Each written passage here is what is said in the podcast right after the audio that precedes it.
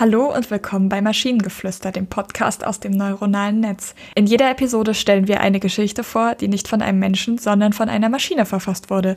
Und damit kommen wir zu der heutigen Geschichte Lava auf dem Zuckerwattenrummel. Lava auf dem Zuckerwattenrummel. Es war ein wunderschöner Sommertag und die Leute drängelten sich die Straße entlang. Auf der Suche nach dem besten Zuckerwattestand. In der ganzen Wirrung sah man ein kleines Mädchen, das ein glänzendes rotes Kleid trug.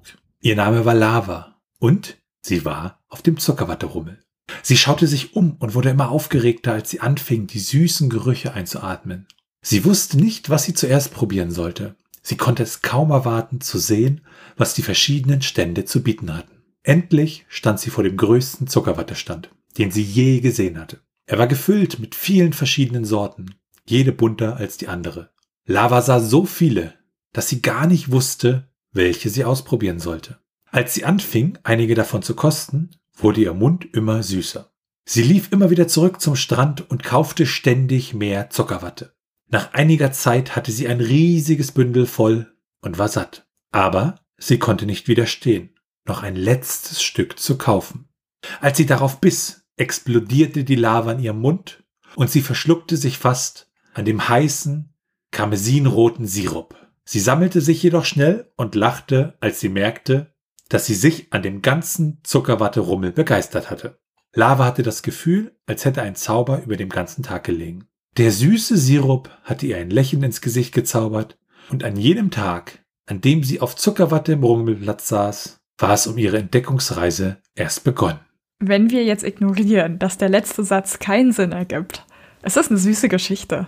Ja, mich hatte das dann irritiert. Erstmal fand ich es cool, so die Idee der Maschine, alles klar.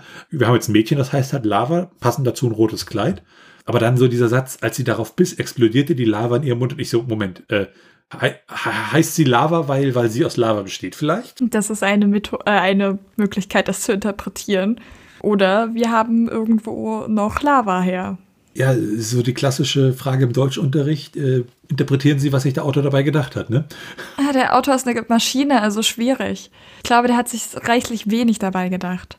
Ich, ich fand, es hat auch ein bisschen was von diesem Märchen, oh Gott, äh, mit, dem, mit, dem, mit dem Kochtopf und dem Brei, der immer weiter kocht, weißt du, wo dann immer mehr wurde. Ja weil sie praktisch äh, ja auch nicht widerstehen konnte und immer mehr Zuckerwatte sich geholt hat und sich dann noch ein letztes Stück Zuckerwatte und das war dann halt das Zuckerwattenstück, was halt ja zu viel war. Aber gleich mit Happy End. Sie sammelte sich jedoch schnell und merkte halt, sie hat den ganzen Zuckerwatte-Rummel hat begeistert und deshalb ist alles nur halb so schlimm, wenn die Lava in ihrem Mund explodiert, ne? Ja, ich meine, wenn man das jetzt nicht sagt, dass es das Lava in ihrem Mund explodiert, sondern keine Ahnung, die Geschmacksknospen oder so, äh, dann, dann ist das an sich äh, auch nicht verwirrend. Ja, aber dadurch, dass dort Lava steht, ist es das dann wieder. Ja. Sie explodiert selbst in ihrem Mund. Deshalb sind wir ja hier, damit wir verwirrt werden und möglichst absurden Kram bekommen. Und wenn ihr Ideen oder Stichwörter habt für eine Geschichte aus der Maschine, zum Beispiel über Manuela und den Geheimbund der Kekse, dann schreibt uns eure Ideen per E-Mail an info.tnsh.net oder über das Kontaktformular auf der Webseite.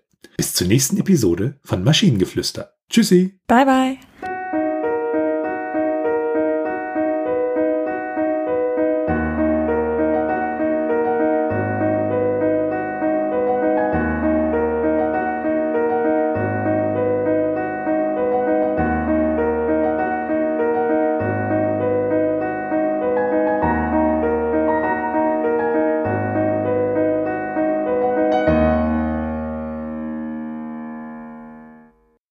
Eine Produktion von Tone Age. T1H.net